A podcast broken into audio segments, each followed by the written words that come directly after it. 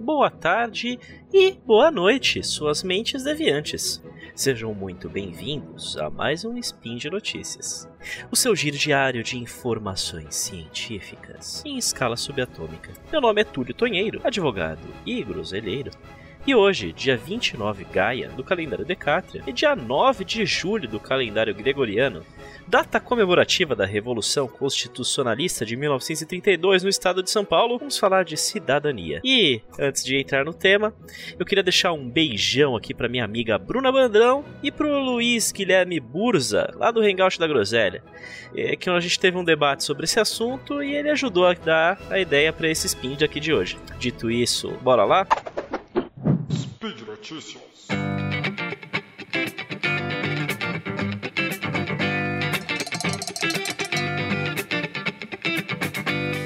já começo dizendo que dessa vez não vai ter imitação do Cortella, tá? Aquilo lá foi um horror, não quero repetir aquilo de novo.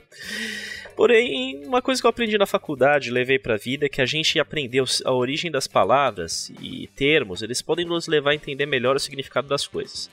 Assim, para começar o spin, a gente tem que dizer que a palavra cidadania ela vem do latim, da palavra civitas, que quer dizer basicamente cidade. A palavra civitas, por sua vez, ela tem uma origem numa outra palavra do latim também, chamada que é a palavra civis, que se refere às pessoas que moram nas cidades. É, aliás, essas palavras são do mesmo grupo de palavras que gerou outros termos, como civil, civilização, civismo, entre outros.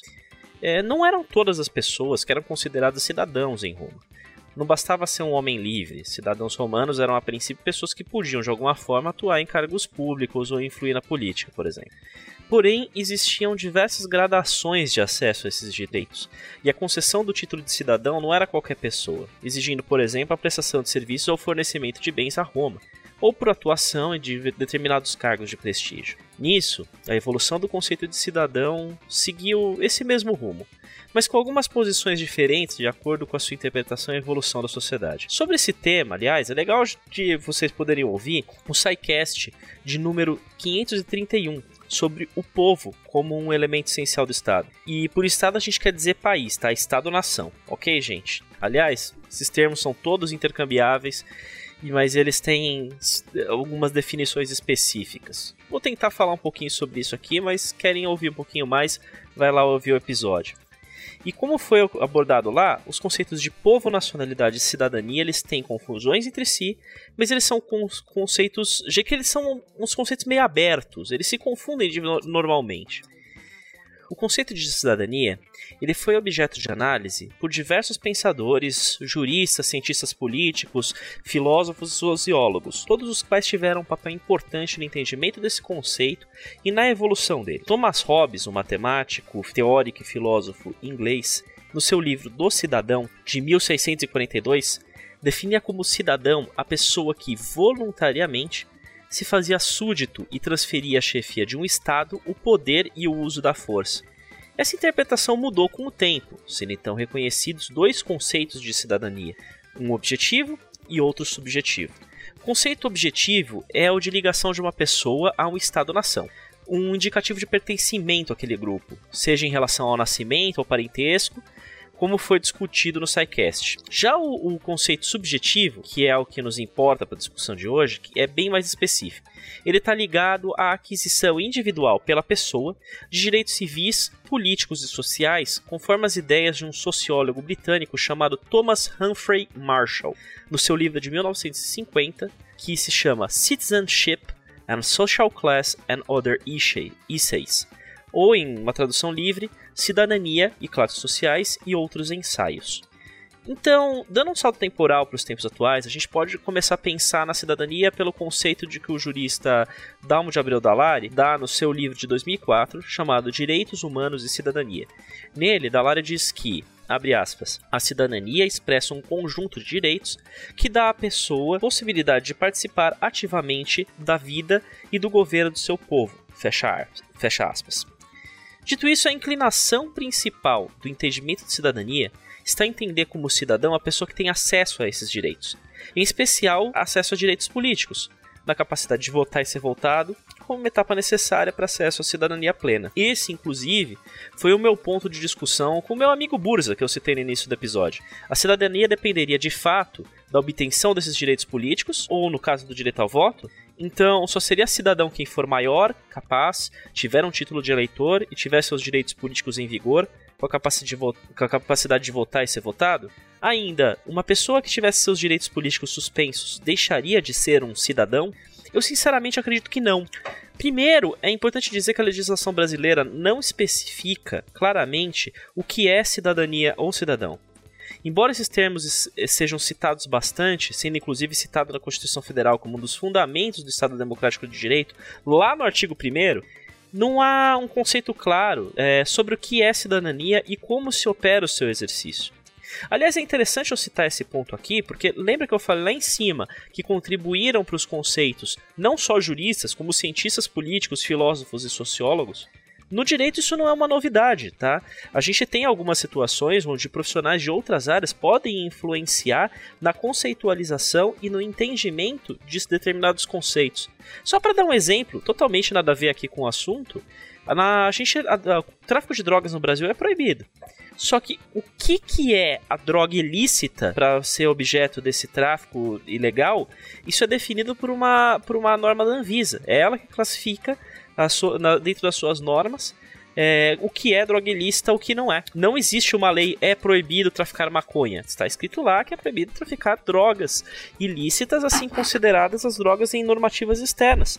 Então quem vai definir isso são profissionais de outras áreas e não necessariamente os juristas ou mesmo às vezes o legislativo. Isso daí vai ficar é, postergado para um outro ente ou para outros entendimentos. Então não tem problema nenhum que a gente tenha conceitos emprestados de outras áreas do conhecimento. Agora, voltando para a parte jurídica da questão, o artigo 12 da Constituição, aliás, ele define que são brasileiros, os brasileiros natos e naturalizados, e ele cria a vinculação dessas pessoas com o país mas ele não diferencia essas pessoas como povo ou cidadão, nem condiciona esse vínculo à existência ou exercício de direitos políticos.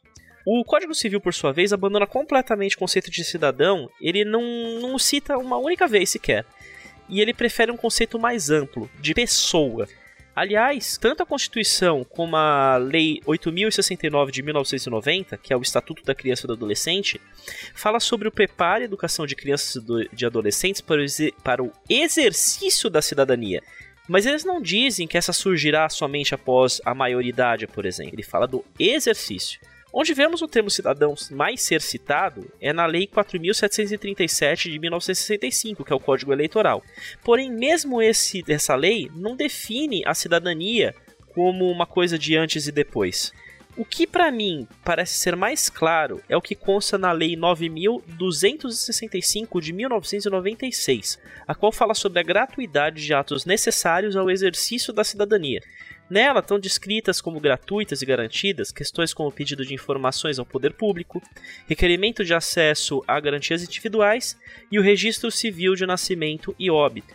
Por essa conclusão, e é claro, você pode concordar comigo nessa ou não, à vontade, a cidadania, para mim, ela parece estar tá mais ligada a um estado de ligação de direitos e deveres entre o Estado e as pessoas, como indivíduos, é, independente da capacidade de exercício ou extensão desse vínculo.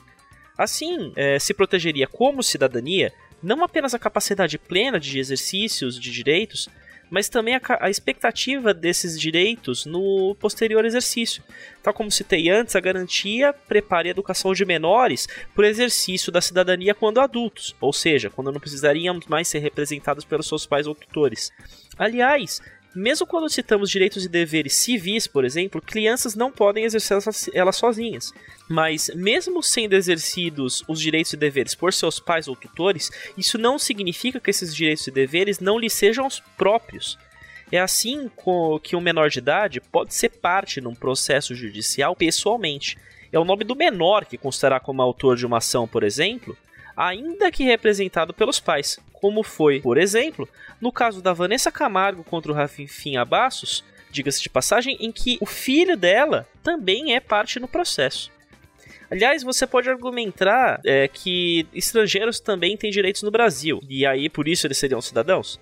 Bom, acredito que essa categoria de pessoas são bem diferenciadas, na medida que, embora imigrantes tenham acesso a diversos direitos, inclusive nas mesmas condições que cidadãos brasileiros, como previsto na Lei nº 13.445 de 2007, que é a Lei de Migração, eles não têm acesso ao mesmo grau de garantias para brasileiros reconhecidos pelo Estado brasileiro.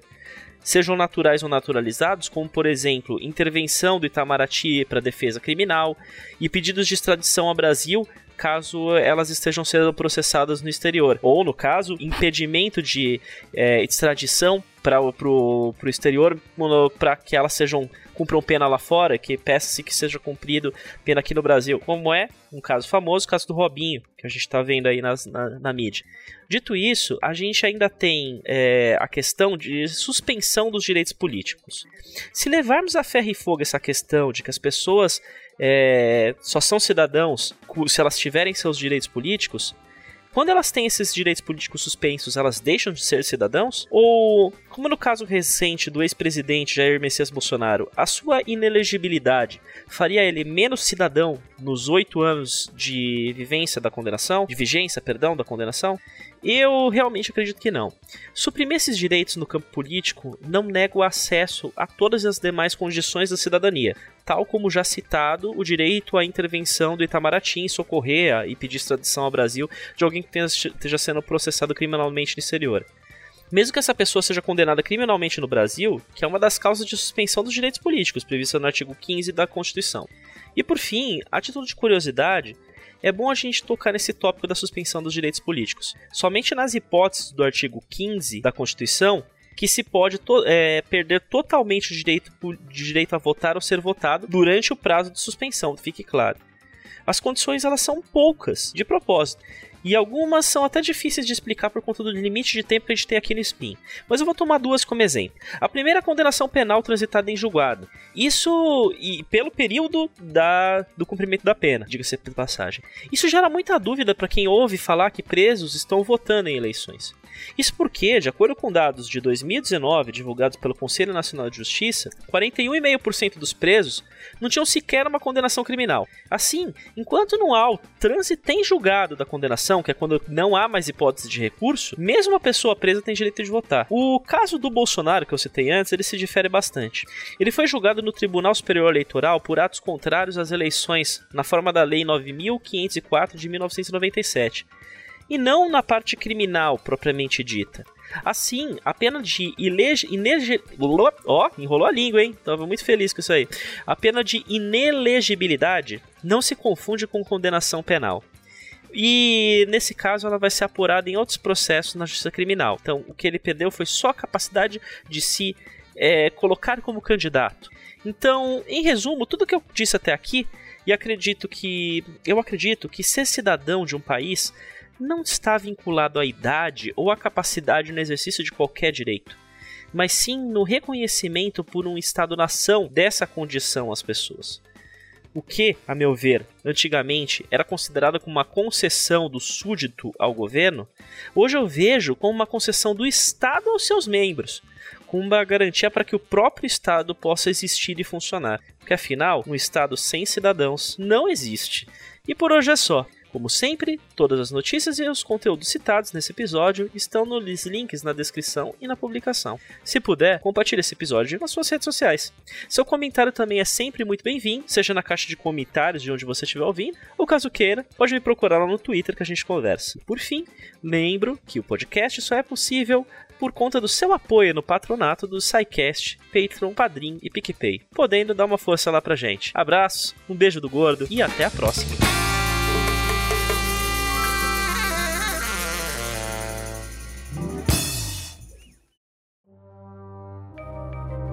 Este programa foi produzido por Mentes Deviantes. deviante.com.br.